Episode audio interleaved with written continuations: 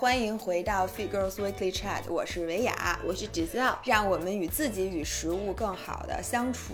今天是一百四十五期。嗯然后呢，这个明信片儿同时有音频和视频两个版本。对然后音频的话是各大音频平台嗯和小宇宙、都可以收听。然后大家记得去刚才说的那 Little Universe 关注我们，因为我发现这个是挺好使的，我现在都用这个来听。嗯然后视频的话，大家知道这个我们的几个视频平台也都会更新，所以大家自己选择看不看。嗯，然后我上来先说一下啊，你们的姥姥还活着并且我出人意料的、嗯。自己可以站起来坐下，行动自如。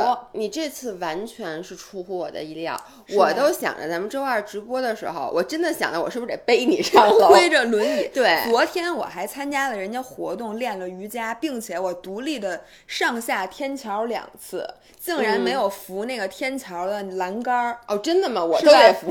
我觉得我非常的了不起。嗯那我们这期明信片呢，首先啊，抱歉录晚了，对因为昨天呢，我们就说他们说为什么周三没更，我说嗯昨天姥爷一早出去挣钱去了。对因为昨天在中午十二点半的时候，嗯有人说说姥爷呢，为什么这么多表情包？因为你知道昨天发的都是咱俩卖泳镜的，哦尤其是你的表情包。嗯然后大家都在说说姥爷是不是还没起呢？嗯我说姥爷于今早九点就已经起床了，就已经出门挣钱嗯去了，所以因为姥爷昨天出门挣钱了，所以我们只能把那明信嗯片延后一起。是，然后我在这儿就是给我们的跑步群打一个小广告。如果大家现在还没入我们的跑步群，姥姥刚刚又开了一个跑步哎三哎，群，已经满了，对不起，又满了，已经满了，那就算了。那接下来我们就开始要拍卖了，拍卖座位号。我我会建嗯新群的，但是呢，这个需要一定的时间。进群特别好，进群除了我发现大家真的是在互相激励，嗯就是我是一个完全不想跑步的人，就因为我在三个跑步群里，每天看大家在里面放大招，弄得我都 现在跃跃欲试，又有一点想跑，就是我想不强迫自己，但是比如说。比如说昨天晚上我就跑了一个五公里，嗯就我觉得五公里也是跑，这是第一。当然五公里还不是跑？你想，咱们小时候跑八百米，嗯那是你都觉得是以冲刺的劲头跑啊嘛，对吧？然后第二就是在里面有姥姥姥爷各种表情包，而且我们真的在里面是会说话和带给大家 分享。我是真人，你是基本上僵尸。我没有我在你跑满那两天，我就一直在跟大家互动，哦因为我当时在吃，你知道吗？对，对其实我觉得以后我们应该建各种各样的群，嗯因为很多五人儿他是不跑步的。我觉得不跑步，但你不能，你不能为了不跑步的人专门建一个吃货群，因为你发现跑步也都是吃货，就是然后这群里的人是一模一样的。对。不，我们可以建举铁群，对吗？嗯你然后哎人家都呼吁你建那什么滑雪群什么哦，还让我以为为让我建椭圆仪群呢，我真觉得椭圆衣群怎么了？我也要入群。那可能椭圆仪，你知道跑步群的平均年龄可能是二十五岁到三十五岁，然后椭圆衣群的平均年龄是四十五岁以上人家你。知道你有一个外号叫嗯椭圆仪马拉松第一人吗？我不知道 哎，你在下回在嗯椭圆仪上给他们走四十二点一九五公里，让大家看一看。我走到加拿大去是吗？那我们今天的主要呢这，样你给大家说一下，因为很多人可能还不知道，对可能有对对的人不知道姥姥到底干了一件什么事儿。说你们俩嘛呢？怎么了就走不了路了？是这样的，姥姥在上一个周末刚刚跑了一个背靠背的马拉松。什么叫背靠背的马拉松？就是他前一天先跑一四十多公里。你们都知道马拉松的故事是有一个人跑了四十多公里累死了，所以呢，他先跑了一四十多公里，没累死。没累死，然后呢，还不是第二天又去跑了一个，他是接着坐飞机飞到另外一个城市，又跑了一个40多公里，然后第二天又跑了一个全马，所以我是我先给大家讲一下我这个过程啊，嗯。我是上周五从北京飞到厦门，嗯，然后去那个领装备，然后四月十号的时候跑了厦门的那个马拉松，嗯。跑完了之后是大概十二点多，然后吃了一顿饭，回去赶紧退房，嗯。退完房之后呢，又赶五点多的飞机到无锡，然后飞机还有晚点了晚点一会儿再给大家讲这嗯。故事，特别曲折。我跟你嗯讲，结果那个到了无锡领领完装备，然后就直接睡觉了。睡完觉之后，第二天又跑了无锡的马拉松，嗯然后在无锡多住了一天，然后周一就飞回了北京。嗯，所以呢，那两天等于跑了小九十公里吧。我这辈子的跑下来可能都没有九十公里，然后呢而我已经三十五岁了。然后今天我就想给大家讲一下这个故事。嗯然后我想说，讲完呃我的故事之后呢，其实最精彩的部分是别人的故事。就是你听我的故事，大多数人就不，尤其不在这圈里的人都觉得真牛逼，说行，说那个应该没有你这样，说你是不是有病啊什么的。然后呢，听完别人的故事，你就觉得，哎，你们这辈子就没累过，首先也没嗯苦过，也没有吃，也没有经历过什么事情，嗯就是你就觉得啊，就是你以后就是你这辈子不配含苦含累。就是嗯再有什么什么，你跑完今天训练完了，觉得特别累，说明天不想练了呀，或者你想天想他们练完了之后，觉得哎呦我怎么这么辛苦啊，嗯或者什么的，你想想人家。当然了，不是说说咱们觉得特别累的时候一定要坚持下去，人家跟咱们都不是一个物种。但是今天咱们只讲故事，说大家听一听，说人家都是怎么干的。嗯然后呢，先先听我的故事啊。我吧，嗯 就是下马的这个故事，其实就是先飞到厦门，一切正常。嗯然后我先呃，等于是星期五到的嘛，嗯然后星期五中午在厦门吃了顿好的，嗯，吃了一肚子海鲜。然后晚上，你知道那个马拉松你吃的不对，不是说？跑马之前得冲碳吗？你吃一顿对这海鲜有啥用啊？那那是中午，嗯然后我中午我说我到厦门，你说我就上来就吃意大利面，我多惨啊！嗯我说意大利面在哪儿不能吃？于是中午呢我就吃海鲜，嗯我吃的哎，我这回吃的这东西我觉得特别好吃。嗯呃，厦门的那个我以前只吃过沙茶面，嗯这次我吃了沙茶锅。沙茶锅嗯呢，就是一大锅，就是沙茶酱的那个底儿，里面煮各种各样的海鲜和什么豆腐啊，嗯什么东西鸭血什么的煮在一锅，嗯然后非常好吃，就是稍微有点油。我觉得你听的那个表情不太高兴，我就是主要是我现在有肠胃炎，你知道吗？听你说了以后，我就 脸色铁青。不太好。姥爷的故事在下一期再讲，但是姥姥和姥爷这次都把胃给吃坏呃，了。这都吃坏，呃我是真的让自己撑坏了。嗯，我也是。然后吃完了之后呢，你们知道跑马的时候，这个晚上必须要冲碳冲碳，对。然后最好呢，你就不要瞎吃，就比如说你在呃平时你天天吃。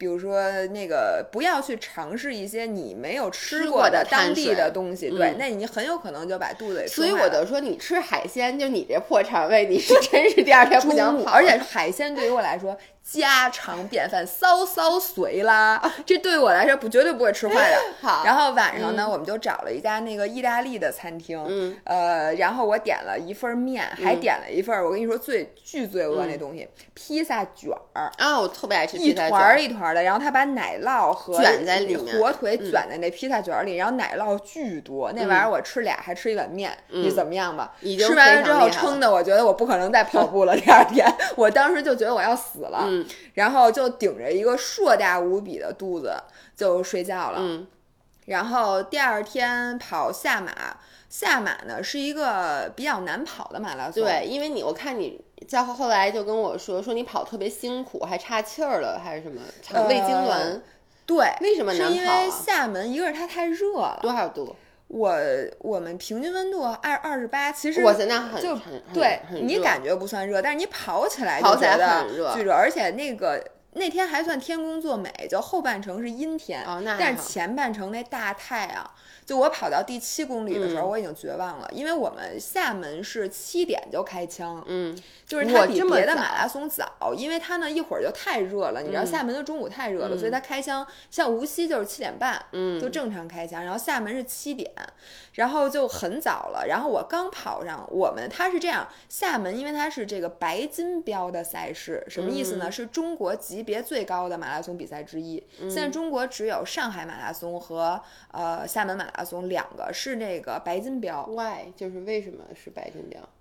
我也不知道为什么人家评的国际田联是因为难度吗？这个标，这个标是一个什么？它是一个综合的，就是说你赛事有首先参加的人，你必须要什么有一很多精英级别的选手参加，然后整个你的赛事组织这个安排，然后再加上赛道的这个难度和风景啊、等等等等都要达标。嗯，所以现在只有这两场。然后北京呢，其实是因为去年北京没办，它这个白金标是从二零一九年还是二零二零年才有的，嗯所以北京那会儿还没办过赛事，所以你没有参评的资格。嗯所以呢，现在这个厦门马拉松就变成中国最最好的、最顶尖的赛事嗯之一了。然后，呃，我刚刚说到哪儿了？我说一个是热，对，一个还有一个是厦门马拉松都是坡儿。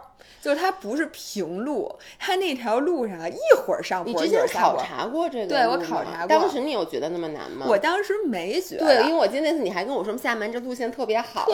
好。我当时我我嗯跟你说，我这次这心态是这样的：跑前半程，因为前半程的路线我是没跑过的，嗯因为如果不封路的话，它中间会路过一个很大的叫演武大桥。去过厦门，你你应该知道吧？嗯就是中间那个必须要走车，就人嗯没没有办法走那个桥。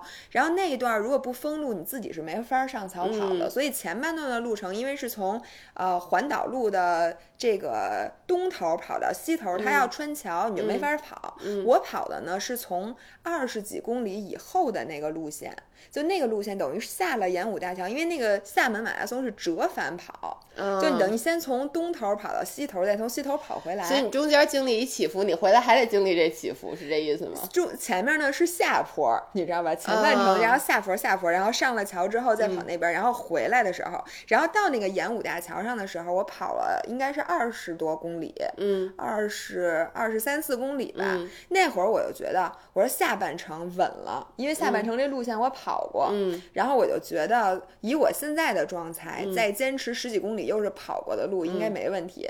但是我越跑越觉得不对，我说这路线我真跑过吗？怎么这么多坡儿？就是我跟嗯你说，你这人的状态。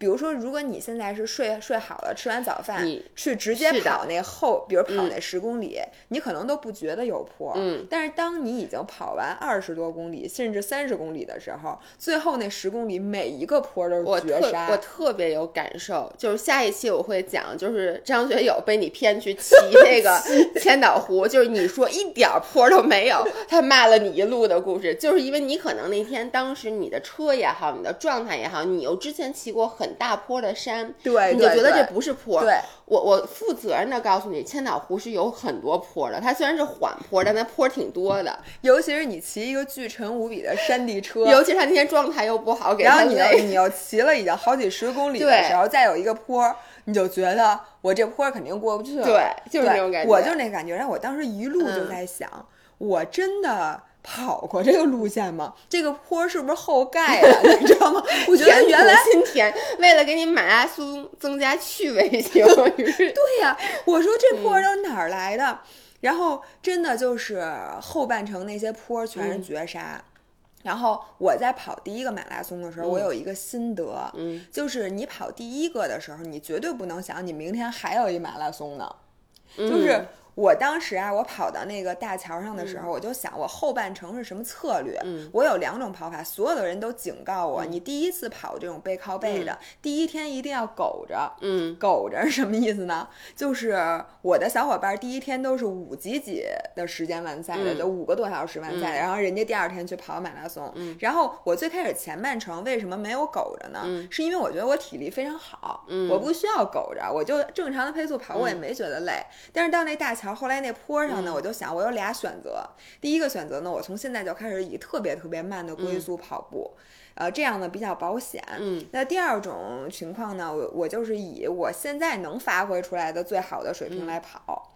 然后我现在发现啊，我就属于我后来选择了后后一种策略，嗯。就是先不管第二天，嗯。因为我发现呢，一旦你想到第二天你还有事儿，嗯，我觉得我那个就别说跑了，心气儿会一下就你就跟那个泄气儿的皮球一样，你就觉得不行，我现在必须得立刻停止躺下。就是我无论怎么跑，我都觉得我第二天肯定我觉得你这个策略是对的，其实这就跟咱们以前考试是一样，比如你考三天，然后老师都告诉你考一每一门考试，你要把这当做你的最后一门，你不能老想着考着数学时候还想，哟，我明儿那英语还没复习完呢，对然后你的这个心态就特别不好了。对。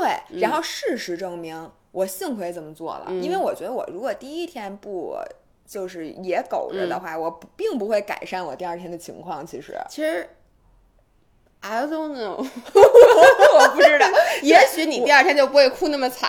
对，但是我觉得你也累，嗯就是无论你第二天悠不悠悠劲儿，我觉得你第二天都是个死，嗯所以你还不如说你第一天就甭想第二天的事儿，嗯第二天再说。我发现人的潜力，如果你不逼自己，你是真的不知道的。嗯然后，所以呢，第一天其实我好好跑了，嗯但是我到后面还是。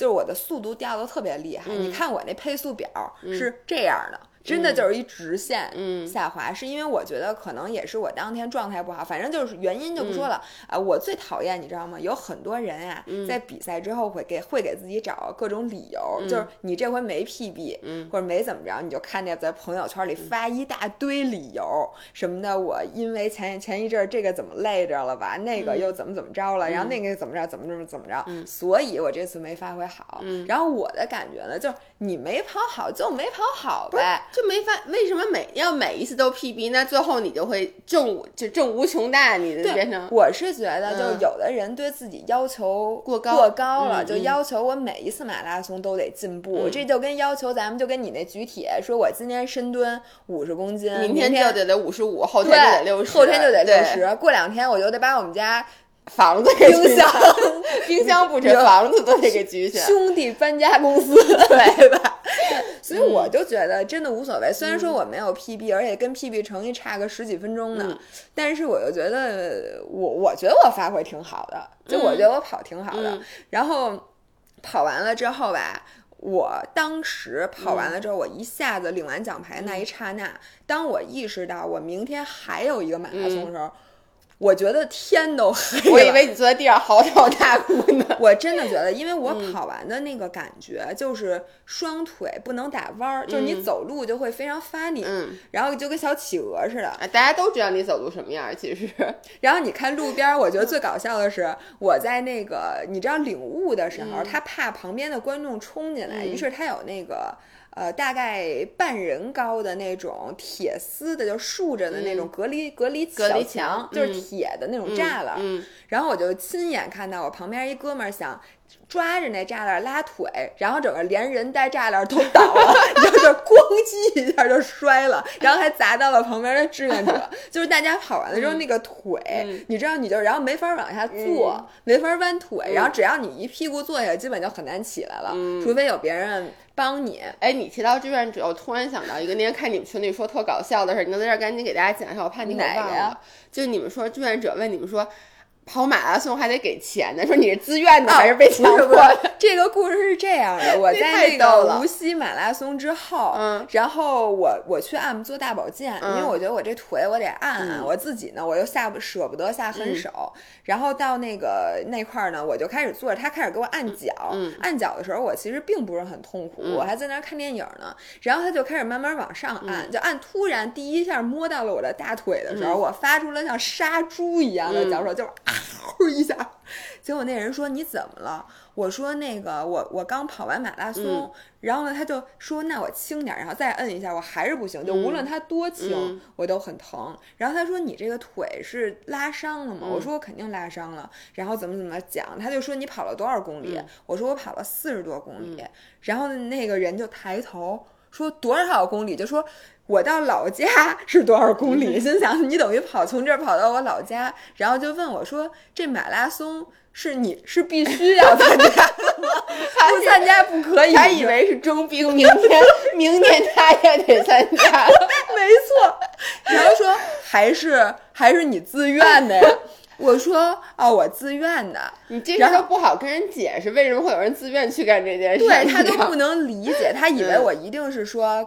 单位组织说你必须得去跑这马拉松，就跟自愿那个不是就跟献血似的，嗯。就是那种。然后我就说我自愿的，然后我跟他说我还得自己花钱，还得抽签儿，只要你必须要抽中了，嗯还得自己订机票、酒店，自己到那儿还得做嗯。核酸，到那儿才能去跑。嗯。然后那个人真的就完全惊呆了。嗯然后我跑完马之后，我不是发了朋友圈嗯吗？尤其是我带着两块奖牌的那个什么朋友圈，嗯每天都有人问我你得第几啊？你啊，对对对对，然后我妈也问了这个问题，然后我妈说张雅，我妈说张雅第几名？我说一共是一一万多名吧。我说可能，我说可能数不着。然后我跟你讲，最搞笑是昨天在商务群里边，嗯昨天呢，突然我们的商务小姑娘艾特我、嗯说：“姥姥，嗯你的那个奖牌是什么称号啊？”嗯，然后我说什么？我说什么叫什么称号？我说一个是厦门马拉松，一个是无锡马拉松。他嗯说、我问的是你这个发你奖牌不得有一个称号吗？是金奖还是是第一名、第二名、第三名，还是最佳什么什么最佳？你知道，就跟那个呃奥斯卡颁奖，你总得有个名 号吧？然后我真的每天都被这些问题困扰，我不知道怎么回答大家。OK，接着说，你从厦门跑完了，然后你要去啊无锡，你觉得天都黑了，我天当时真觉得快也快黑了吧？你骂谁呢？天正亮太阳正当头。嗯啊，然后我我给大家这次讲一下，我觉得我为什么能恢复的这么好。嗯，首先我觉得我第一天到第二天恢复的就不错，然后第二天到现在恢复的又不错。嗯我这回是严格的遵循科学的那马拉松赛后恢复计划。嗯就是它有这么几个秘诀。嗯第一个是这个冷热敷相，就是交替。就是嗯你跑完马之后，你的那个肌肉啊，其实是被撕裂了，嗯就跟你任何一个伤口是一样的。嗯所以第一个其实是要镇定，是要冰敷，然后它防止你这个血管在过于扩张之后嗯充血更多。嗯所以呢，我就在那个浴室里面，在那个浴缸里面放了满满一冰。满满一缸凉水，嗯。然后这时候我就把那个浴室的水又打开，有点费水啊。然后我就先在浴室冲了一个澡，然后出来马上把我的光着屁股坐到那个浴缸里，然后就 然后就，然后之后我就发现那样不行，我觉得我的心血管要爆了，嗯。于是我就坐在那个浴缸边儿上，屁股嗯坐在浴缸那边上，你大把腿怎么办？好问题，因为我觉得最疼的其实是大腿啊。但是其实你的脚当时的感觉是哦分，就你的你觉得你的脚是木的，就它动不了因。为如果你是坐在浴缸边上，把只把腿小腿放进去，还能承受。我刚我当时想象是你光着屁股就坐对，进去，我是第一下光着屁股坐下，后来我发现 我可能岁数大了，我这心脏有点受不太了，于是我就出来把那腿放进去，嗯。然后再去冲一个澡，嗯。然后再出来，嗯。然后弄好几次，我发现太折腾了，真的有点累。嗯。我我觉得我在浴室里可能也就又跑了好几百嗯。米，然后我就突然想起来我带了百通关，嗯，就是之之前我给这你不是一个。百通关的广告。这不是一个百通关的广告，因为嗯。百通关它那个凉感的按摩帽、按摩膏、嗯。涂在腿上之后，腿上就像涂了薄荷膏一样，嗯你知道它是呲儿呲儿呲儿嗯发凉的。然后于是我就把我整腿都涂上了薄荷膏。嗯然后第二个有用的事情就是倒箭式，你知道你躺在床上，把屁股贴紧床头，然后把整条腿哦竖起来，让血液倒流，它其实就是让你更少的血液留在脚腿部。对，它就是因为你腿当时越充血，你肿的越厉害，嗯就是你越疼，所以你把腿嗯倒起来呢，它就是跟冰敷的道理是一样的，它让你毛细血管收缩。于是我就涂上晚点儿躺，然后你知道我有什么感觉吗？嗯我觉得我快冻死了。你知道，首先你躺那样躺着，你的腿是盖不了被子的你知。道我在想什么吗？就是你光着屁股上身穿着大棉袄，我上身身盖着被子，盖着脑袋，我都冷。然后整条腿，因为你知道我可能那百通关涂的有点多，嗯。然后你整条腿都是嗖嗖冒凉气，你知道吧？然后你就那个待一会儿我就受不了了。然后我又用了第三招，嗯。就是穿压缩裤。我带了一条压缩裤去，压缩裤的道理跟冰敷是一样的，嗯它就帮对它收给紧你的毛收紧了，就跟嗯你那个抽完脂之后，它不是为了防止肿都穿压缩裤嘛？我就带了一条我拥有的最紧的那种健身裤。哎，是以前咱俩原来我我给你推荐那长连裤袜吗？不是连裤袜，是那个 Maya Active 的那个牛仔面料的那啊条。那不行，那你要穿咱之前那个连裤袜，大家记不记得在很久以前有种叫防静脉舒张那种连裤袜，黑色儿的巨厚，就自己能站在那儿哦脱下来。对对对，就是你根本穿不上，对穿得十分钟。穿完以后满身大汗，那那裤子就是那连裤袜，你拎起来就感觉跟小朋友穿的似的，然后你就硬把自己的肉塞进去，就能显腿特细。你记不？对对对，当时我还给你买了一。条，但是那个吧，我的那嗯条是带脚的，你不觉得带着脚那特难受吗？对，但你带脚正好把脚也给箍住了。下回我给你，我再买一条，这东西还存在吗？我都不知道我觉。得存在吧。对你下次好好几百呢。挺，而且它是那种压缩力越强越贵。下次胖妈我一定，我觉得那个肯定比那个压缩裤，而且对有用。对，你还可以把自己裹成木乃伊也有用，拿点那个、那个那个嗯那得特别使劲。我都想象我我要裹你的时候，我一直要然后就真的真的没法坐飞机，只能坐只能坐着，不能站起来。对，然后我就那个穿上了压缩裤，嗯然后我说我眯一觉，嗯这时候我发现。已经三点多了，嗯就是你根本没有时间眯，就只能马上去机场，因为我的飞机是五点十五的，嗯所以等于我这个一通折腾一点儿都没有休息，嗯然后拉上行李就去了机场，嗯然后到了机场，的时候，我觉得我的腿越来越严重了。嗯，就是刚刚开始，其实你还有那个激素，可能就是你没有那么疼。嗯大家都知道，你如果什么压了手，或者说你哪儿有伤口，你都是过几个小时之后是最疼的。越来越疼。对，因为你可能那个时候你的腿以为你还没跑完呢。哦，对，对他还给我留着劲儿。然后到了机场之后，有一个小的下坡，嗯我当时已经觉得我走路有点像我航马刚跑完那个走路的啊姿势了，我就觉得这怎么办啊？然后我当时其实有点打退堂鼓了。嗯我就在想，我说这个要是到无锡，因为第二天才是最严重的，嗯就是你跑完了第一天，其实都没第二天严重。嗯我说第二天早上，我如果发现我连床都下不了了，嗯我就不跑了。嗯但是我当时就想着，我先到那儿再说，因为我机票都订了，我不能不去吧。嗯到那儿再说。结果这个时候，突然机场广播说五点十五的这个飞机、嗯晚点了呃，要晚，因为流量控制，所以要晚点，并且时间待定。嗯，你知道待定是最可怕的。它如果是因为前续航班没有到，或者是因为天气什么对任何原因，它总有一个大概的时间，这等于没有时间。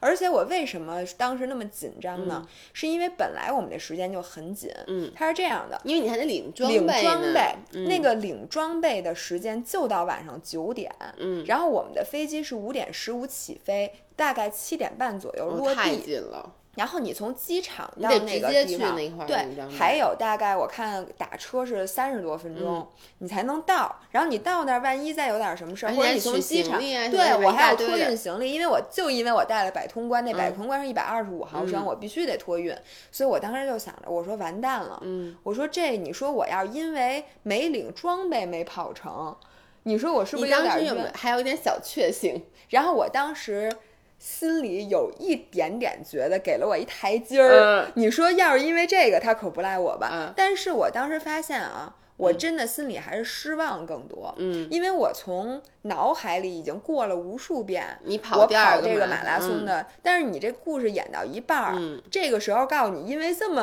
嗯 random 的一件事儿，你就觉嗯得怎么心里缺点什么。嗯然后这时候我在这里必须大声表扬一下西马。你嗯知道无锡马拉松的这个赛事，我之前就听说嗯做的特别好，但我没想到服务这么周到。就是首先啊，嗯我现在给你们讲，你知道那一班从厦门去无锡的航班，有一百多个人都是去跑背靠背的。真的，因为我是100多个看神经病一百多个人，因为我当时我最开始不知道有多少人，嗯我只看到登机口有很多人背着那个下马的那个包，发现登机口很多人的行走方式，你们跟一大波僵尸袭来一样。并没有，人家什么事儿都没有。我现在哦就跟你说，真的吗什么事儿没有，就我，真的就我，因为人家我觉得啊，除了我，我是霸王硬上弓，嗯。就我根本不具备跑马拉跑背靠背背靠背的跑量和堆的年头人家都是老江湖、老铁，可能就是跑过无数个背靠背了，嗯。或者是跑过那种百公里越野呀、什么一嗯百六十八公里，人家都觉得背靠背中间还让你睡一宿呢，嗯不是？人家都是连着走一百公，嗯。连着跑一百公里，还嗯。翻一座山，嗯。可能觉得这个没事儿，只有我是生怼，嗯。于是因为我觉得人家都没事儿，然后我一到登机口，发现真的无数个人都带着下马那手环儿，嗯然后呢背着下马那参赛包，就是那透明的上带参赛而且人家都没回酒店去冷热机自己，可能我觉得可能，嗯也许吧。对，然后结果这个时候。我就开始问我，我但是我看见他们，我也没想出怎么办。嗯于是我就问我那西马有一个联系人，嗯我就问他，我说这个怎么办？嗯他就跟我说，六十六号登机口找志愿者，说有志愿者帮你们统计。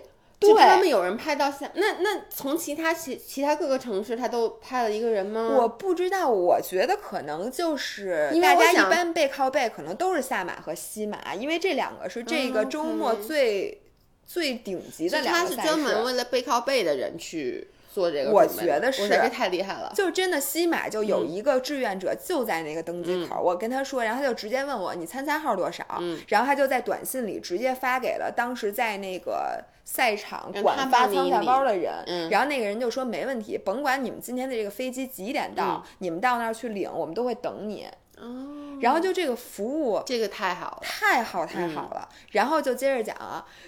我从来没见过这样的情景。首先是，呃，后来我们还行，我们是六点多登的机。然后当他说说这个什么什么航班开始登机的时候，登机口一片人鼓掌，你见过吗？就说哦，太好了。然后这些人都是去跑背靠背的。然后上飞机之后，因为我们这个航班只有两个小时，然后又是一个，反正他没有正经的饭。嗯，我记得他当时那兜里就发了两个小面包，还有一个香蕉，还是一个酸奶，就是一个小纸兜子。哎，断了，打开。哎，继续。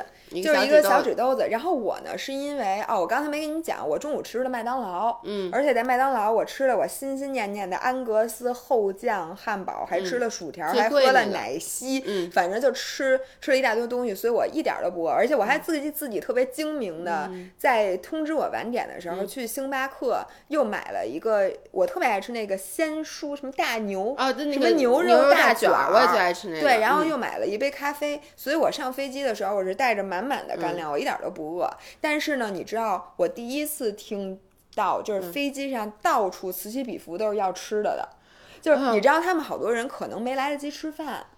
就那他没来跑完马拉松没来及吃饭，应该有可能。反正就所有的人都在喊饿，嗯。然后那个空姐就说我们没准备这么多的吃的。于是呢，我就我和我那两个小伙伴，我们把我们的那些袋子都贡献过去。然后呢，呃，就是那个空姐儿就在那过道里边，因为我们是一小飞机，一边仨座，过过道里说谁还要面包？哎，这儿还有一个面包。然后大家都说我要我要。然后于是你知道，我把我兜里带的那些零食都。都拿出来了，就是我带了一些什么蛋白棒什么的那些，然后我就给空姐我说：“你这个给大家分了。”说实话，我觉得那些人也是，就是对自己心里没点逼，说上飞机之前不能去那个旁边的那些便利店里买点啥。我也觉得，为什么就没带吃？你知道吗？他们就跟咱们不一样，因为咱俩，尤其是我是一个对身边如果没有食物就没有安全感的人，就。手里怎么能没吃的呢？尤其是跑完马，我不但在星巴克买了，我今天晚上，因为我想的，我如果两个小时飞机，我可能到了得八点多了，我八点多那没时间，而且你可能就没得吃嘛。于是我在星巴克买了一大堆什么那种那希腊酸奶那个大卷，还要买了一个巨大的蓝莓麻粉什么的，我就买了好多。我就说不行，我我我哪怕我不吃呢，我也得没有钱。对。这些人就真的是，而且都是举着手，就一直举着说：“ 我还谁就跟要饭。”我觉得能把空姐给吃了。但是我跟你们讲，就跑完马之后那种饿是排山倒海饿，多新鲜！就是你那种饿呀，你就恨不得给人跪下，我求你给我一面包。而且你知道他那面包巨难吃，但我看大家吃简直巨香。然后我现在怀疑啊，就是我和小伙伴。我我和一另外一个小伙伴坐一块儿，然后那边还有俩小伙伴，但是在我们俩旁边有一个大姐，嗯，那个大姐呢也是跑背靠背的，你看她那个手环什么的，然后她上了飞机之后就一直虚弱的，就这么躺着。我现在怀疑那个人就是我们粉丝他妈妈。后来一会儿我的故事里就会讲到那个大姐，这个太牛了，太强了，OK，我真的。然后结果这就是在飞机上，嗯，然后下了飞机之后呢。已经快九点了，嗯，然后，然后我发现有一个好的消息是，我的住的酒店，嗯，是官方推荐的酒店，就在那个叫什么，呃，领装备领装备的对面，所以根本就不用车。我本来想的是，我还要先打车去领装备，拖着大箱子领完装备再去酒店。后来发现我可以先去酒店 check in，然后再就徒手去领装备。呃，然后我们在这个摆渡车上面，我就发现我这还挺高兴。我说我先到酒店，我就听见发现旁边很多白来跑背来跑背靠背还没订酒店呢。我真的当时，然后有两个人在认真的，他们嘛呢？我现在觉得啊他们可能是在跑下马的时候没有决定要不要跑无锡，然后跑完下马觉得还行，哎，说我这腿，哎，这浑身。挺好，说那走去无锡，就真的当时就决定。然后还有的人真的就背着赛事包直接来的，说我什么都没带，我洗漱的什么都没有。然后那身衣服还是昨天那身，穿着那鞋就来了。你要订不了酒店，也反正第二天跑的也早，直接睡马拉松。我跟你们说，有两个人都是背着一特小的参赛包，然后两个人在摆渡车上一直在商量说：“哎，咱们还订酒店吗？”说哎，你看这点儿，说哎呦，咱们应该带一个帐篷。说无锡也不冷，咱们就直接在那个第二天起跑的那地儿，咱们搭一帐篷。我刚才开玩笑的，他们当他们是真的。认真的，说下次咱们就这么干，这样还能省一晚上酒店钱。说这样子你早上还能晚起，就看大家都到了，嗯然后把帐篷一收拾，直接跑了。然后我觉得他们俩一点儿都不累，就是嗯我当时啊，已经真的就是整个人，因为我跑完马之后也没怎么睡。然后我跟你说，跑马之后你很累，但是你睡不着。嗯，因为你太太亢奋了，就是你整个那个脑子，它都是，就是你一直在胡思乱想，嗯然后你的身体其实是急需休息的。但是在飞机上，我一点儿都没睡着，就是你能理解嗯我我特别能理解。其实所有的那种高强度运动之后，你是那种身体极度疲惫，但你的精神又极度的亢奋的状态。没，错，所以我觉得他们就说说能参加这种背靠背或嗯者多日赛的人，一定是你心理素质特别强，并且你可以控制你的身体。我能跟你说，我不知道为什么我听你现在要拉稀了，不是我，我想哭，我真的想哭，我觉得特委屈。特惨。我当时也觉得我特惨，哎，我真的眼，你看我眼眶里都有 泪花，我觉得他妈太惨。我当我时后来直到看到别人的事迹，我都觉得我自己特惨。看完人家，我觉得我一点都不惨，我觉得我他妈就是弱酒鸡。对，嗯，然后呢，我这时候心里就各种 respect，我还给大家那哎，大家等着看我 vlog 里，嗯。我录了在摆渡车上那几个人。嗯。但是我问他们，我们说你是都来跑背靠背的，他们俩当时在聊天没反应过来，就没有把正脸给我，所以就就就是那俩人。然后还有旁边的大爷，嗯。已经我觉得都快七十了。嗯。然后人家不但要跑背靠背，人家下周还要跑西安，就是他每周、嗯。他说只要有比赛我就参加。同学们，你们听听，结果我把行李扔到酒店，嗯上了楼之后。我觉得我当时看见床比看见谁都 亲，我就想一头扎在床上就睡觉。但是我想到我现在还要独自出门，在九点四十的时候月黑风高的去领装备，嗯然后问题是绝杀来了，嗯是这样的。我领完装备被通知，因为西马这点也特别好，在你我建议大家以后就是比赛要订官方的那个推荐的酒店，嗯。因为在那个酒店它会有赛事服务桌，嗯。然后你有什么问题你可以问他，然后一般还会有班车把你送到那块无锡比较讨厌的呢是它起点终点不在一起，嗯。我们订那个酒店是在终点附近，但是呢，啊？对，它的比赛是在起点，离这儿有十公里。而且开车需要绕一大圈，真的很远。嗯那就起更早嘛。起的巨早，嗯我跟你说，我在领完装备包、拍完照回到酒店已经快十一点了，就是十点四十。因为我跟大家说，我第二天收到了姥姥的一个微信，姥姥早上想跟我，我忘了跟我发什么了，那个是五点一刻 给我发的。对我跟你们说，我当时有多绝望，嗯就是在我十点四十多的时候，我想的是早上我六点起，嗯，对吧？然但是这七点半比赛。那你六点起有点晚了，我都觉得有点晚了。是，但是我当时你想，我就算现在立刻马上睡，也只能睡七个小时嗯到六点。如果五点起的话，我只能睡六个小时，而且当时我还没没回到屋里呢，嗯我还没吃晚饭呢。然后我去问我说明天这个班车几点走啊？嗯他们说五点半 准时楼下集合。嗯你可知，如果你要五点半在楼下集合的话，你四点半就得起，因为你还得吃早饭呢。你不能对你这不能说我就不吃了。对你不能不吃，你不是找死哎，我想问你前一天晚上吃了吗？我现在特别担心你前一天晚上没吃着饭。我吃了，是这样。我跟你说，我嗯几点睡的？我快一点才睡的觉，是因为我十一点上楼之后，我就干了这么一件事嗯儿。因为从酒店，如果你要坐他那个免费的班车，嗯五点半发车，我觉得我要五点半发车，我就死了。嗯到那个，我就我现在睡六六个小时，但我还没吃晚饭呢。嗯我想不行，你这个又不能说我今儿就不吃了。对我说我打个车，我说我预约一个滴滴。啊，晚上预约特别难遇到，约到。我约到十二点，没约着。对我把所有的价格价格加满，对，根本就约不着。约不到。然后这个时候呢，我打电话给酒店、嗯问你们酒店有没有车、嗯可以送我。嗯酒店说，张小姐。如果你在一个小时之前问我的话，我们酒店有一班六点的班车，一个人五十块钱送到起点。但是你现在打有点太晚了，我们的车都坐满了。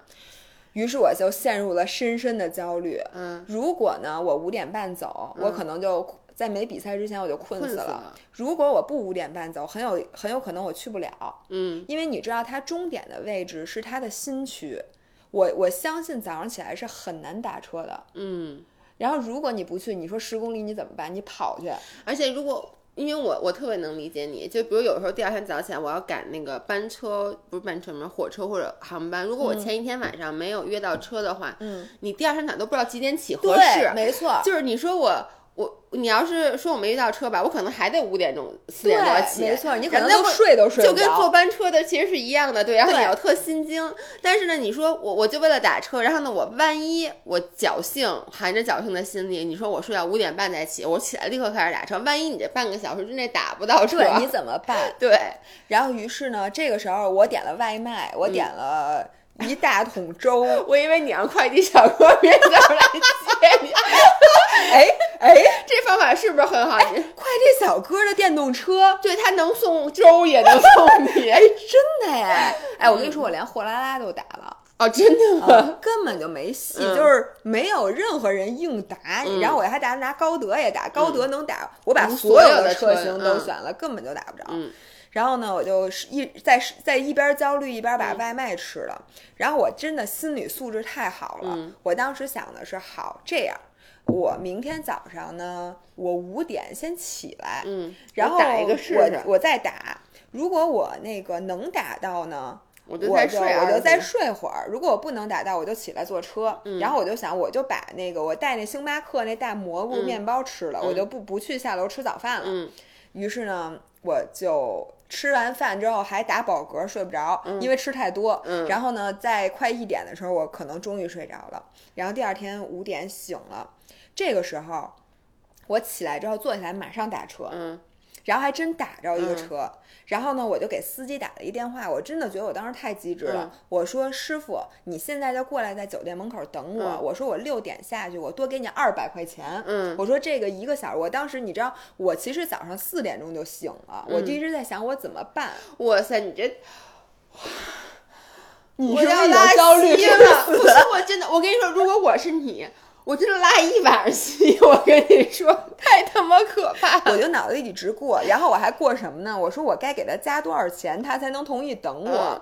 然后我就想，我从刚昨天从机场打到酒店是多少钱？大概多长时间？哎，你我就说您就坐五点半那班车，您 老老实实五点钟起来，不挺好我就觉得，如果那半个小时我没睡成觉，我今天就要猝死了。但你四点多就，我能理解，但是你知道吗？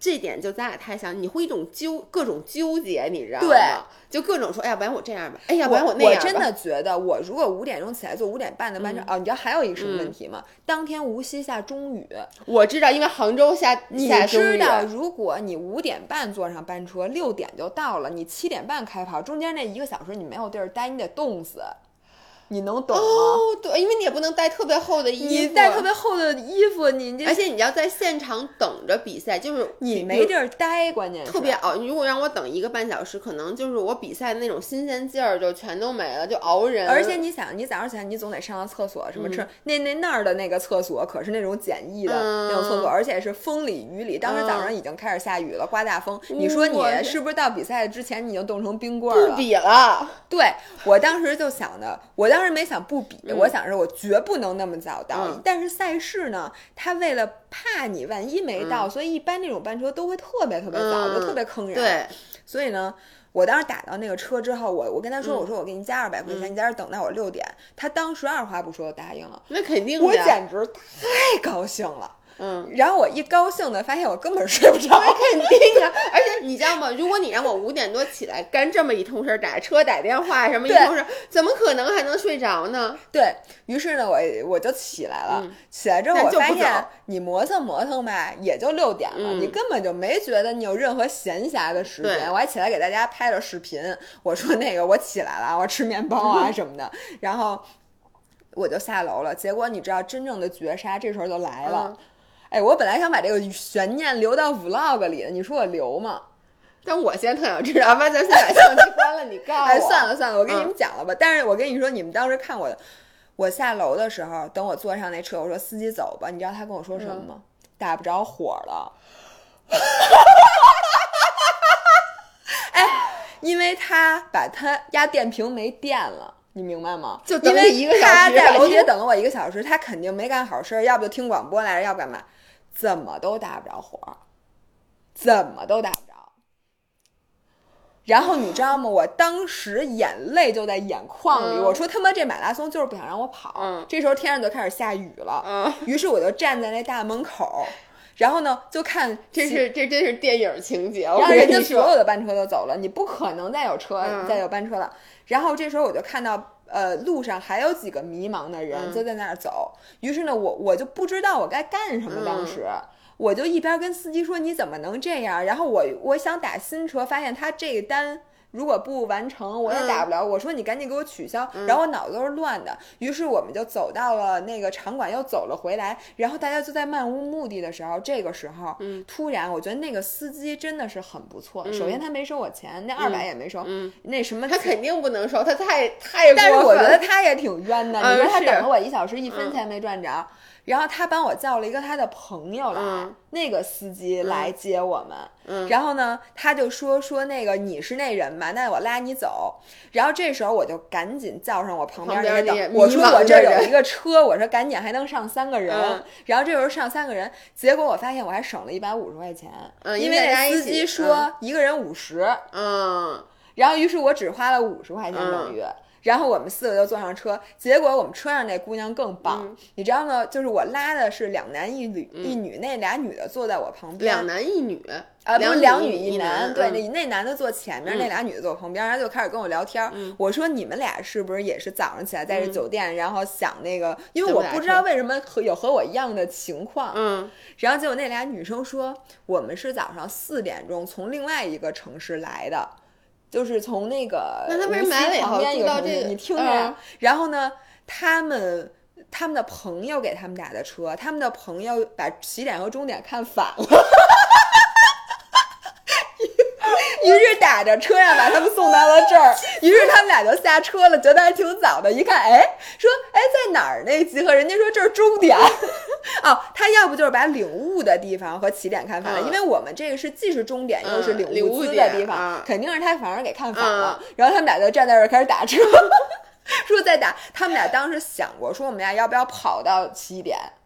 对，就再多跑十公里，而且不止十公里，因为十公里那路段是封路的，他们俩啊可能得跑十五公里才能跑到起我点。去，太牛逼了！然后我就说你们俩，我说我我说你们俩要没遇到我，就如果不是那个人的朋友嗯叫了一个车，你们俩就真的叫不只能跑着过去了。那你不也只能跑？你要你要再让你跑着过去，你你跑吗？还就是再加十五公里，你跑吗？你可能跑到我是起点已经哭了。而且我们当时如果是我跑到起点，就是按照我那天那腿，可能人家都开始了，你 来不及。但是我当时认真的，我在脑子里一直在想，我有两个选择，一个是在大下雨天儿骑车到起点，嗯并且你需要一直导航，而且封路，而且是很真的挺远嗯，我。能想象着，主要下雨太难受了。后我都想到说，如果人家开枪了，我还跑不跑？嗯就你知道它是有关门时间的，就是在开枪之后，你如果到了，你是依然可以跑的，但只不过你的成绩比别人都差好多。嗯我在想，我还去不去了？嗯但是你说我都早上就我经历那么多，我我太能理解，就如果这个时候你还没起，你可能都不起了，但是你觉得你对都起，而且是因为他打不着火，我都坐上车了，他没走。你说我要因为这个，然后 vlog 截然戛然而止，因为司机哎没打着火，那我觉得这这个 vlog 才能火，你 就是铺垫这么多，最后完了。对，因为司机没打着火。对，对然后我当时就觉得嗯我得亏真的有这车，要不然我真的，你说我现在回酒店睡觉，我觉得我能把自己气死。你根本睡不着，而且你会哭着入我会拿一大榔头下来把那车 司机的车砸了，然后就我幸亏有那车，所以我当时我坐在那出租车上的时候，嗯我特别特别感恩。嗯，我说只要我今天到了起点就是胜利，我我第一次听人说跑马拉松，我到了起点就是我当时真的觉得我他妈 太嗯多，就是我太不容易了，这一下午加一晚上。然后我觉得我只要到起点不出差错就是万岁。嗯然后结果，呃，还好，后来就没有什么差错了，除了我拉肚子了。就是我发现我这人的肠胃啊，就是压力型肠胃，嗯。就是甭管我这个吃的是多干净的东西，就肯定我觉得不是那粥啊什么的嗯。有问题，就是因为我一累啊，或者一脑子里本身你肠胃就很不对好，然后你又吃，你平时吃的少，你又为了比赛吃那么多，对，没错然后呢，然后就吃的就就特对，别而且你想跑马，对，因为我们其实所有的肠呃肠胃都是压力性肠胃，就是说肠胃是反映我们身体受压的一个嗯特别、就最快的一个器官了。所以你想，你跑完那么，而且你又紧张，你这又没睡觉，你可不得来。你说我要我跟我我早拉稀了，我不是说，是，然后我跟你说，嗯当时我站在起跑线上马上要开仓的时候，我的 expectation 是我肯定跑不完的。嗯，因为第二天我我没我光讲了我怎么命途多舛，我没讲我当时是什么感觉。嗯。就是在我不是拉稀了嘛，然后我就排队上了那个公共厕所，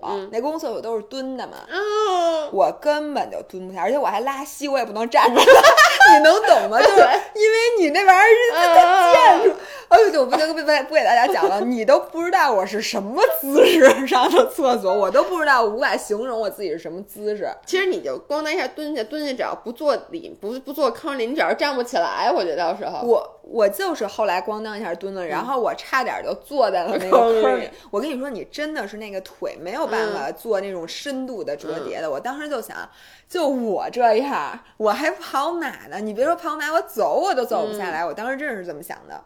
然后呢，这这时候就开枪了。嗯，开枪我就跑，跑到七八公里的时候，我觉得我好了。就是你排发现你那个腿呀、你跑着跑着就跟你筋膜炎或者你嗯足、就是哎那个跟腱炎，跟腱炎有时候你刚就是早上起来刚下床的时候，一开始最疼特别疼然后你活动活动呢，嗯你就觉得自己好了。嗯我当时呢，突然一下膨胀了，嗯因为呢，之前想 PB 了？对之前群里有人艾特我说，姥姥说一般那个背靠背大神的第二个马拉松背靠背吧，第二个马拉松都都比第一个快。嗯，然后我当时看完这句话，我说我说你你赶紧把这话给我撤回，我现在不想看见这个。我当时想我走都走不了。到第七公里的时候，我突然觉得，哎哎，哎，我是不是能 PB 呀、嗯。然后，但是到十四公里的时候，我彻底放弃了这个想法。就是你的想法是这样，的，我的想法是先人儿膨胀了，然后突然一下落到冰点卑，然后又因为当时我开始抽筋儿了，啊，就是我撞墙，的抽筋儿就是撞墙，对吧？也不是，就是你的腿开始抽，你就、嗯你我懂你晚上睡觉的时候抽过筋儿吧？我第一次骑车骑一百四十公里，在最后就那个不是一百二十多公里啊那次，在最后的十几公里的时候就开始，就就就对对对，就是你的肌肉不受你的控制对了。对对对对，然后呢，我那个时候就知道，哦，其实我还是不行，那我就放心了。然后，然后从十四公里，然后这个时候开始下起了中雨，嗯。最开始都是小雨对，那，天雨特别大，真的嗯。很大，然后就开始哗，那雨就来眼都了睁不开。然后我这时候发现我的 GoPro 打不开了，嗯。你哎，我真的我这次快被我的 GoPro 气死了。在我我先说一下，我 Vlog 里边儿就是厦门的后半截儿就压根儿没录，嗯。是因为我那个 GoPro 它能打开，嗯但是它录不了。你拿的是三六零吗？还是 GoPro 就 Hero Black 九、嗯就最新的那 GoPro，、怎么摁都它都不开始，你知道吧？然后但是存储卡也没事儿，什么都没事就是打不开。然后在结束之后俩小时就能打开了，这就可以录了，就是怎怎么录吧。然后到无锡呢是开始下雨之后怎么都打不开，嗯一直是黑屏。然后在比赛结束之后它又好了。我太气人了，我真的觉得这嗯。GoPro 气死我了，我到现在也不知道怎么回事。大家谁是 GoPro 使用大神，可以给我讲讲我的 GoPro 到底什么什么毛病，嗯。它怯场了，就怎么都打不开了。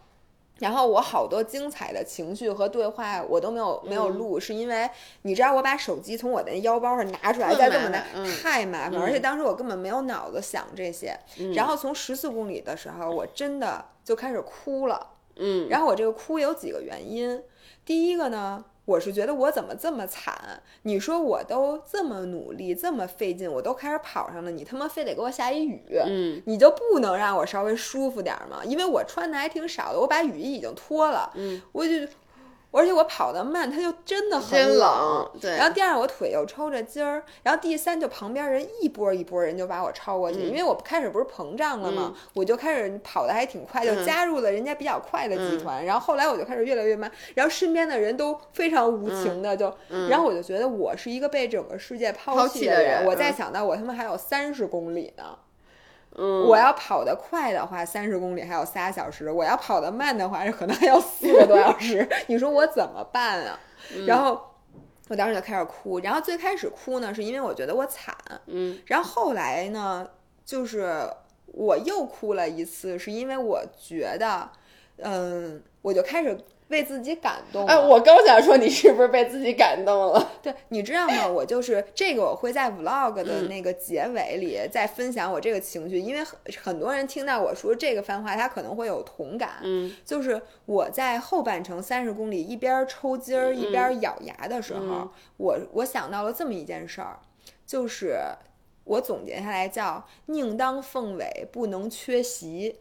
嗯就是我觉得我前半辈子干的我最后悔的事嗯情，就很多事情，我觉得我自己不行，或者我不擅长，我就连去都没去。等就是一直抱着一种宁当鸡头不当凤尾的态度。对，就比如嗯说像咱们拿买彩票这件事儿说，我我我不是说就拿抽奖这件事儿说吧，我很多时候就比如说人家有活动，咱们俩或者从来都什么的不抽。然后呢，人家说事先你写一个你的嗯纸条放进去参加抽奖，我连写都不啊，写，对我也是，因为我觉得呢，肯定我肯定中不了那我何苦呢？嗯就是虽然说这可能是一个不恰当的例子，嗯但是我很多事情都是这样的。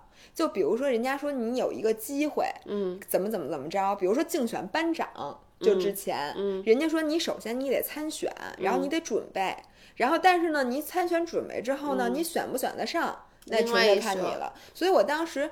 但凡我觉得我的没有参选几率比较小的时嗯候，我肯定就是压根儿表现出一种我根本不想当班长的嗯感觉，但其实我想当，嗯我只是觉得我可能胜算比较小。然后你比较害怕失败，对我就觉得可能这个失败，那你说我何苦呢？当时嗯，还要主要是你为了失败，你还要付出精力，这就是对你还要去准备，你就觉得特别不值。然后我我就觉得我之前其实就挺后悔，嗯就是前半生其实真的有一些机嗯会的。你不能说你失败是因为没有机会，嗯我觉得任何人都是有机会，但是我嗯真的是因为这个就没没抓住。嗯然后我这次我明。就是这个机会也是同时存在的，然后我明明知道我跟人家背靠背的人没法比，嗯我也不可能第二天再 PB，、嗯在第二天拿成绩，或者我明知道我跑无锡马拉松站在起跑线的时候，我就知道我今天成绩肯定很差。嗯，那你这时候你到底还跑不跑？你还跑不跑？嗯就是你拔不了尖儿，嗯而且你可能坚持下来，你成绩比别人差很多，你可能真的是垫底儿的，嗯就是也挺丢人的。你这时候你到底跑不跑了一？点儿都不丢人。你你现在又开始膨胀了，你又去跟那个不 订酒店的人比了，你跟订酒店的人比，你跟个你看看群里面大家都把你现在已经奉为神了，你跟我比 Y 比 Y T Y Y D S，你知道什么意思吗？叫永远的神，你知道吗？这个现在不知道的人太丢人了。现在大家都用 Y Y D S 来表示，你看你就不知道吧？我我确实不知道，对，我我也是刚知道的 YYDS 了，反正就是嗯你你你知道你自己很差的时候，你还比不比了？嗯，然后我现在就觉得，我这块儿就我跑无锡这个马拉松，就这个奖牌是为我前半生得的。嗯，我想的是，我要把我前半生没努力哎的，，我们这个价值都要在。上的，真的，我当时真的是这么嗯想的。我要在这次马拉松的每一刻，我觉得我要放弃的时候，都把我前半生那着吧回来。嗯我真的是这么想的。然后我真的在这漫长的三十公里里边儿，把我整个前半生都过了一遍，真的。因为你当时我不知道为什么，你到第二天我那个状态，再加上你知道那天气真的是风雨飘摇，然后我越跑旁边人越少，越跑人越少，人人都跑过去了。然后你知道后边就是稀稀拉拉的，嗯我原来从来都不知道，因为说实话，我以前跑马我没有到今天这个跑这么慢的配速，嗯所以我身边原来一直有是很人多人，大家都是朝气蓬勃的所。以你之前跟我说，你说你报一个马拉松，说跑起来就是那个氛围，说你周围有很多人，你氛围就很好。所以其实你没有为我考虑，因为我如果跑的话，就是你周围全都是一些抽筋儿了的呀，然后咬着对龇牙咧对就当你。周围的人都是很负面的时候，或者他们很痛苦的时候，就会给你有一个，那你旁边的那种着急蓬勃说啊啊，然后你也哎，但是也不是，我跟你讲，我这回找到了这个跑得慢的乐趣太多了。哦是吧真的真的。然后我首先是，然后你知道就是，呃，你就觉得特别特别惨，你浑身浇落汤鸡，然后又特别冷，然后风雨飘摇，前面什么也看不见，然后呢，你旁边也没几个人，然后你就在这慢慢慢慢慢慢自己咬着牙，只能自己跟自己聊天的时候，你真的有时间回想你这一辈子，你然后你就觉得跑步就是人生。你知道我当时想着什么？我说你们小样儿的，别看你们现在把我超过去，咱谁赢谁输还说不定呢，因为后面。是后面还有三十公里，那也是人家赢了呀，那我不管，谁赢谁，其实当时说我的就有奖牌，我有奖牌就是我赢了，我第一名。对你不是第一名能有奖牌吗？是，是不是？然后我就觉得这真的就是人嗯生，就是大家，而且大家自己都是自己的比赛，嗯就你别就我就想旁边的人看见我，可能就是一个觉得是腿抽筋儿的小姑娘，但她不知道我真正的 game 是两天的 game，嗯，然后你也不知道人家经历了什么，嗯，哎，就是这句话说的特别的好，对，嗯所以呢，就是谁也谁也别管谁，自己比自己的。我当时真的觉得这个，而且我当时感悟特别特别的丰富，就一会儿想到这儿，一会儿想到那儿，想到哪个我都特别想哭。嗯哎，说实话，你我你我觉得你刚才说话让我一下就是有一个 epiphany，就是嗯我真的觉得第一，人生就是一场马拉松，你哎，怎么又停了？又因为你录到一个小时。了是吗？对不起啊，录时间太长了。就人生就是一场马拉松，其实就是你到底是跟周围的人和比，还是和自己的自己比。嗯，然后之前我们经常说，永远要跟自己比，其实也不是，就是你有的，你看你这时候该跟谁比，你有的时候你跟旁边的人比，嗯会激励你自己。那这个时候，比如旁边的人，比如你今天状态好，然后旁边的人状态也好，他跑得也快，嗯他能给你一定激励，你就努力两步追上去。但这个时候，如果是你需要跟自己比，跟旁边的别人的比，会给你很大压力的时候，那你就不看旁边的，就跟自己比。其实就是你人生就是这样子，不断的去在两个模式之间反复切换，但是要找的就是你什么样是让你自己状态最好的。没错，然后我觉得就是还有一个，嗯。就是那天我听一个人说特别对，说其实所有的人，你甭管他是世界冠军也好，还是新手小白，他到那个三十二公里以后，就是靠意志。就所有的人，你甭管你练得多牛逼，你到那会儿就是累。嗯所以呢，我觉得这一点对大家都是公平的。然后你跑马的时候，会给你一个特别大的激励，嗯就是你看你身身边各种各样的人，各种体型，就有巨胖的，然后身材巨不 fit 的。嗯你看，你不觉得就是？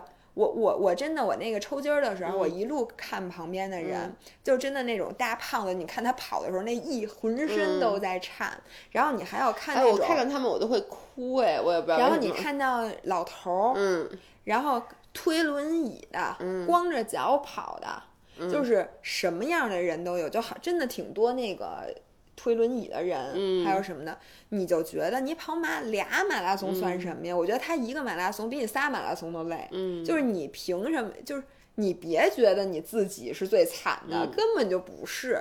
所以你那会儿就想着，人家都能现在坚嗯持，谁什么话都没说，你哭都已经哭了，人家别人可没有哭的，哎，就你得你真给自己加戏，我都能想象出来那种风雨片，因为那雨特别的大。对我不是也在孙航吗？那个雨水打在脸上，混合着自己的泪水，也分不清是雨是泪。然后这个时候你就更容易给自己加戏了，你知道吗？我真的觉得那天气太适然合后你脑。海里就自己给自己还配了 BGM，你知道吗？特别悲情的那种，然后最后在冲刺的时候又是那种特别激情的音乐，对，然后我冲刺真的就一边拿着手机一边哭，恨不得给自己就放了慢动作，脑海里面。所以我跟你嗯们说，我跑完下马，然后呢，那天我不知道为什么我有好多好多照片儿，嗯，而且那天我全程就是。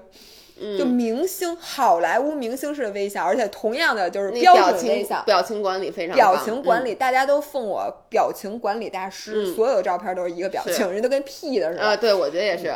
然后呢，我当时就说好，我说我真的是表情管理大师。然后你看看我无锡的照片，没有一张是脚不耷拉在脸不耷拉在脚面上的，每一张都奇丑无比，简直就是千奇百怪。然后我说表情管理大师第二天崩了呀，人设崩了。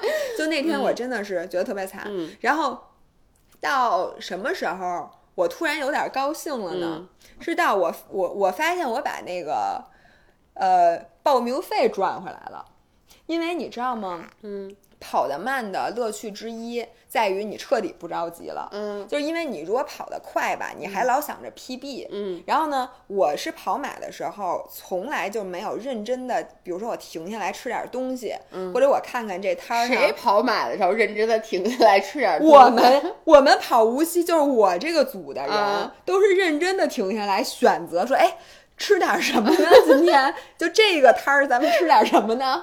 然后那个摊儿有点什么呢？嗯我看的一清二楚。一般跑马两边的，我我以为就发点什么香蕉啊，什么能量棒啊。我跟你讲，哎，无锡首先是那个那个什么，那个咱们那个奶酪棒是不是无锡不是，那是厦门，嗯厦门赞助了奶酪棒，但是比赛过程中并没有，嗯比赛过程中只有什么蕉啊、香蕉啊什么的。嗯然后，而且说实话，人家有很多那个私补的，嗯什么猪脚汤、什么面线糊，我根本看都没看，因为我就觉得一停影响我速度。不是，而且你跑马拉松中间儿我就来吃个猪脚同是吧？学们，这些吃的都是给跑五小时左右的选手准备的。对，因为我们多难受，你就别说你影不影响成绩，哎，你吃完一只猪哎，蹄儿，我跟你讲我，一点儿都不难受。就是我跑无锡吃了什么啊？我从啊，我三十四公里走了一公里，嗯是因为我觉得我绝对不不可能再跑了，嗯我的腿已经。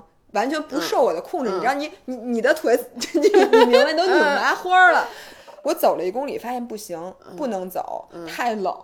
就是嗯对，你，你知道那会儿还下着中雨，然后你浑身湿透，然后这时候你停了下来，你越停你越。然后我这时候已经看到路边儿有各种躺着的人，都是湿温了，嗯。然后裹着那个金属色的那种隔温毯，嗯都躺在地上就就不行了。这个人，我就想，我如果走，我肯定就是这个下场。嗯不行，我得跑。但是你跑呢就跑不快，然后这个时候我发现是才是最饿的。嗯，就是如果你做高强度的运动，你跑很快的时候你是不饿的。对。然后又在这种很冷的天气，你又跑得很慢，就是半跑半走的时候，嗯你太饿了。嗯结果呢，我这时候就发现那补给站原来是给我们这样的运动。然后我先是我特别感动，在我最饿的时候，嗯有一个人拿一大塑料袋儿，那里边都是包子，然后嗯这是他自己蒸的，应该。就你知道，沿途有很多人是私补，哦，他不是官方给你蒸的包子，嗯他是为了给你加油的，然后就嗯在路边这样拿一筷子说要包子吗？然后他都不在那个里面，他是在，外面。他是在外面把手伸出来好拿一个感动。我说呀，我饿，我这就跟在飞机上举手了，大爷饿，给我来俩包子，然后吃完俩包子，嗯觉得我又可以再坚持一公里，到下一个公里，因为到最后十公里，你的补给站是非常密集的，嗯下一个公里你知道有，我现在给都乐。橙子罐头、橘子罐头一个大大的好评，嗯。然后这个时候因为都乐是赞助商，然后这边是香蕉，香蕉我已经吃腻了，嗯。这边呢，他把那个橘子罐头里倒着倒在纸杯里，嗯。就是一半儿糖水儿，一半儿那橘子，嗯，太好吃了，豆浆我吃两碗，就是先把那个汤喝了，然后把那橘子倒嘴里，然后再捞一碗，然后又能坚持一公里，然后下一公里还有别的吃的，嗯就每一公里我就是一路吃过去，这时候我就开始计算，这怎么着也值十块吧。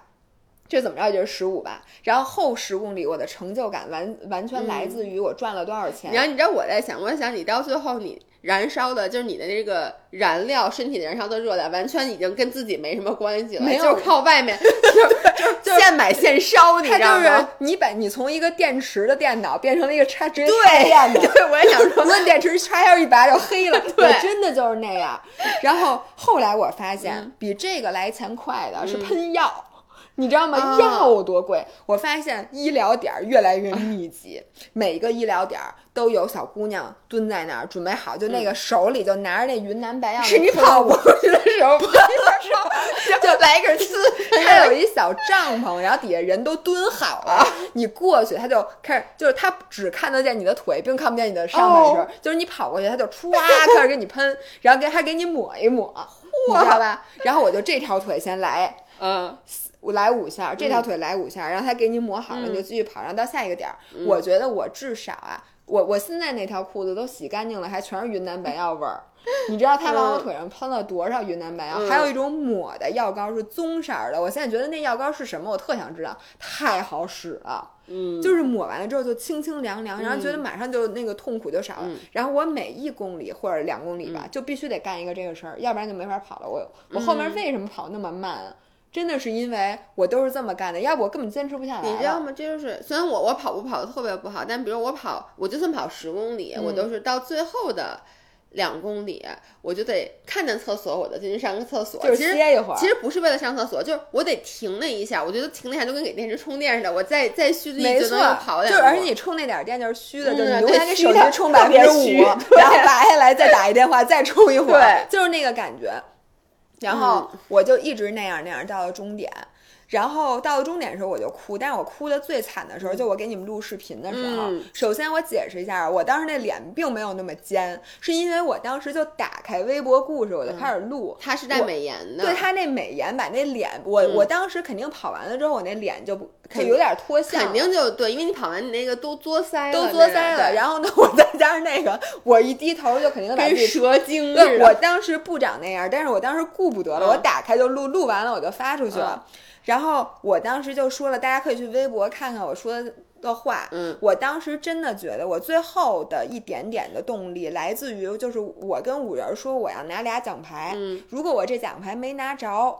我觉得大家都会泄气，嗯，就都会觉得，哎呦，这个跑马这个事儿，可能我们哎都尝试不了啊，你或者怎么现在有一个，你现在真正的变成了一个 role model，你知道吗？role model 的很多行为不是为了自己，而是要为 look up to her 的人负责，嗯，对不对？我呃，我当时真的觉得我要嗯为大家，我觉得我我要为我们整个五人儿的这个精神负责。嗯然后呢，我当时拿到奖牌的第一刻，我就跟大家说：“我说，我告诉你，我我答应你们拿到奖牌，嗯我拿到了。嗯你们他妈谁敢跟我说你们累、你们苦、你们坚持不了的时候，都给我看看这奖牌。还是累，还是坚持不下来，该歇还得歇。是，对。然后我当时，但是当时就是那种，嗯你知道，我感觉自己是狼牙山哎，对，虎我刚想说，就准备就义了，你知道吗？准备炸炸那个炸碉堡了，之前必须得把这句话说出来。对，嗯然后我现在就想在结尾的时候说一下别人的事迹。嗯就我跑完这俩马拉松，嗯我当时觉得我的是这世界上最牛逼的人，嗯没有之一。嗯然而在德克士吃饭的时候，我发现该不给我上菜还不给我上菜，让我坐那儿饿一个多小时，我都快把盘子吃了。我当时一下回到了现实。然后呢，嗯我就在那个下午开始收到了各种各样人给我发来的各种其他人的事迹。嗯。首先啊，先是在群里看到这么一位，嗯。嗯，首先人家啊，我那个下马的成绩是四零七，嗯。就是很弱鸡的这么一个成绩，然后人家大哥下马是三二五，嗯，就是三二五就三三零之内已经是非常非常厉害的这个精英选手，嗯世界纪录是两小时，然后一般近三小时的选手就是非常非常顶尖的业余就选手就。能问你第几名了是吗？近三小时能问吗？哎，能能问了，能问能问对。然后他三小时二十多分钟，然后人家呃人他已经好像是四十五还是四十七岁，哦，就是年年纪又很大了。然后他同样的是跑完下马之后来了无锡，嗯然后首先呢，他为了省钱订的那个酒店在村儿里，根本不在无锡，你能懂吗？，OK，于是呢，他领完参赛包就住到了村儿里，然后第二天早上呢，他从村儿里发现怎么都打不到车，那多新鲜呀！于是呢，他是跑了十二公里还是十五公里，呃，背着包啊，我背着参赛包跑了十二公里、十五公里，跑到了一个地儿，打打到了了车然后同样打车打错了，就是打到了终点，可能是打到了终点，嗯对，打到了我打车的那个地儿，嗯下来发现不是，然后又骑着共享单车到了起点，你懂吗？命运多舛，他到。起点之后。正好那个存包的车已经不开了，因为我们是七点半开跑，七点十五就不让存包了。嗯我我觉得他应该是卡着点儿到的存包的地方，嗯然后人家不存了，于是他背着参赛包跑完了 全程。参赛包沉吗？不，我不知道他参赛包里有什么，但是但是我都想你跑一个跑四，你看你你之前跟我说，连那个男生连那个乳头都会磨流血，你想你背参赛包，它颠它总颠颠总，之里边得有水吧，得有一件衣服吧，可能还带了一双拖鞋，要我就给他，不是还有。我不懂，你不能把牙给扔了吗？不是，你既然反正也是存那个包，你把包扔了行反正他没扔，除非他里面背了笔记本儿什么之类的自己重要的东西，反。正他没有扔，他可能那里边有重要的东西 OK 或者是他就舍不得那件衣服，嗯或者人家觉得背着参赛包好一样啊，不是没事人都已经早上起来又跑十二公里就骑车了。人。家背着参赛包跑完了全程，嗯。成绩好像是三二五，行，就是比第一天，哎、第一天是三二五，325反正都是三二三32几几三几几。然后我听到这个消息之后，嗯。我当时就觉得人家跟咱们不是一种生物。嗯，而且我听说那位大哥，或或者是那位大哥群里的其嗯他跑完背靠背的人，在跑完无锡那天、嗯下午，人家就去玩儿了，就人家直接就退房，然后出去去那个无锡玩景点儿去了。嗯而我在酒店活活嗷嗷睡了一下午，就压根儿不能想象我离开这床之后会是什么样。嗯，你，然后我当时就觉得，因为那天你给我发信息的时候，我想是几点啊？就是。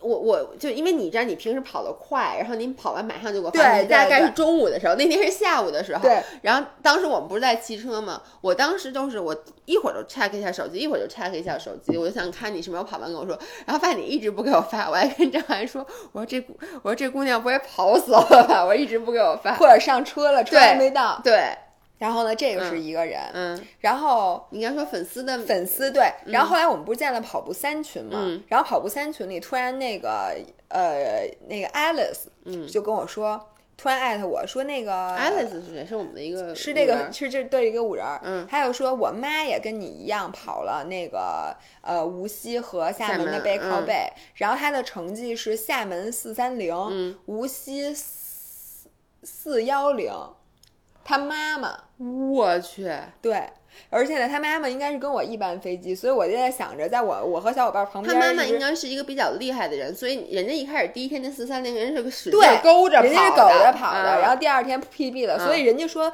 背靠背大神第二天能 PB 是是说的人家，嗯并不是我。然后，所以呢，我一听妈妈，然后说他妈妈是哪儿的马拉松协会的主席，所以呢，嗯但是人家是妈妈呀，嗯，我真觉得太厉害了，人家。